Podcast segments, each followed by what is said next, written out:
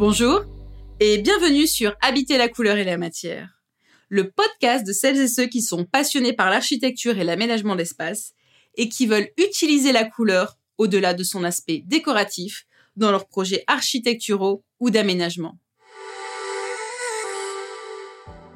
Je suis Mélanie Bernard, designer couleur et matière, créatrice de l'agence Holistic Design, et à chaque nouvel épisode, je vous propose de vous faire plonger dans un univers chromatique à travers ses différents aspects. Esthétique, design et sensoriel. J'accompagne aujourd'hui les industriels dans la création de gammes et de nuanciers dédiés à l'univers de l'habitat et du bâtiment. Je collabore avec les architectes et les designers en tant que coloriste conseil dans leurs projets d'aménagement d'espace. Et enfin, j'effectue de la recherche scientifique sur la couleur en collaboration avec des experts et laboratoires universitaires. C'est dans cette démarche globale d'accompagnement à la couleur qu'Holistic Design est devenu un centre de formation et j'organise régulièrement des sessions intra ou inter-entreprises pour partager mon expertise à ce sujet.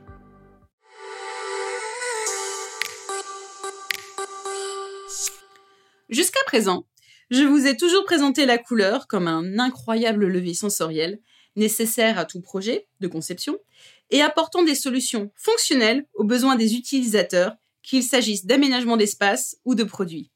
Eh bien aujourd'hui, dans ce nouvel épisode, j'avais envie d'innover. Moi qui aime vous parler de la couleur et du plaisir que j'ai à explorer ce domaine, je vais l'aborder aujourd'hui à travers une autre face de son prisme. Une face beaucoup plus sombre, qui est celle de la peur, je vais vous parler du lien de perversion, voire de contamination, que la couleur peut générer chez certaines personnes. David Batchelor, qui est un artiste, un écrivain, mais aussi directeur des études du Royal College of Art de Londres, a publié en 2000 un livre intitulé La peur de la couleur. Il y expose sa thèse, selon laquelle, dans la culture occidentale, la couleur a souvent été traitée comme corruptrice, étrangère voire superficielle. Et alors voyez-vous, ce rejet de la couleur, cette peur de la corruption par la couleur, porte un nom. Il s'agit de la chromophobie. Et oui, vous l'aurez compris, il s'agit d'une peur, voire une aversion persistante et irrationnelle vis-à-vis des couleurs, voire même d'une couleur, et qui est généralement une réponse qui est conditionnée. Pour rappel, dans mon premier épisode, je vous avais expliqué notre cerveau crée des connexions rapides d'associations affectives. Et ici, nous allons voir que ce rapport subjectif que nous entretenons tous avec les couleurs peut générer chez certaines personnes une véritable phobie.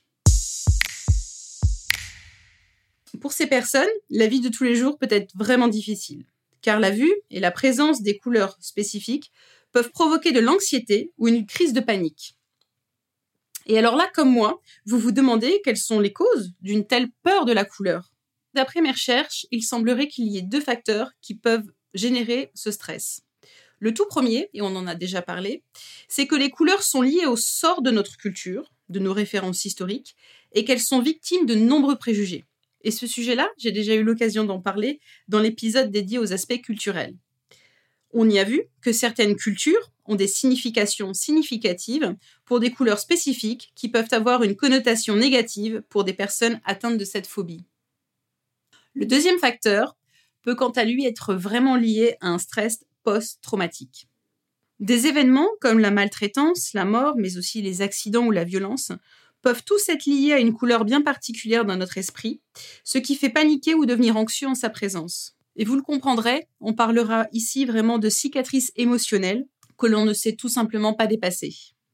Et d'ailleurs, pour votre information, il existe des noms bien spécifiques pour qualifier la phobie de chacune des couleurs du cercle chromatique. Mais alors là, je ne vais pas rentrer dans le détail parce que les noms sont vraiment très compliqués et comme vous le savez, je ne suis pas du tout psychologue ni médecin et donc je ne vais pas m'aventurer sur, ce terrain-là.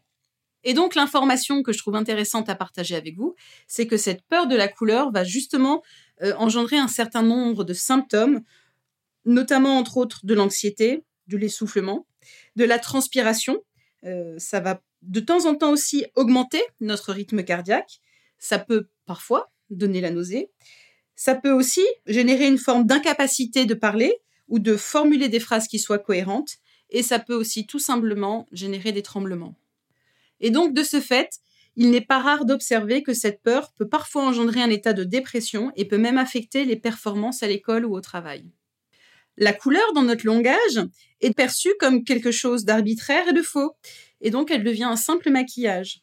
Mais le fait qu'elle soit superficielle n'implique absolument pas le fait qu'elle soit insignifiante, car la couleur cosmétique nous paraît toujours beaucoup moins honnête. Et pour le coup, je pense que c'est pour ça qu'elle est généralement perçue comme quelque chose d'éphémère, associé généralement à de la tendance et rarement à de la fonction.